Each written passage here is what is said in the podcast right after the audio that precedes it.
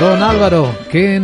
idea de inversión compartiría con nuestros oyentes en este día que no es tan bonito en los mercados, por cierto? Pues yo la verdad pienso que con esa expectativa que tenemos de tipos habría que ser muy muy prudente y yo creo que Nagas es una opción ahora mismo, es una compañía eh, que no podemos esperar grandes revalorizaciones, pero tiene un excelente dividendo con el tema del hidrógeno. Eh, yo creo que se va a beneficiar en temas de, de transporte e infraestructuras y yo creo que es una buena opción en estos momentos para buscar un valor un poco defensivo.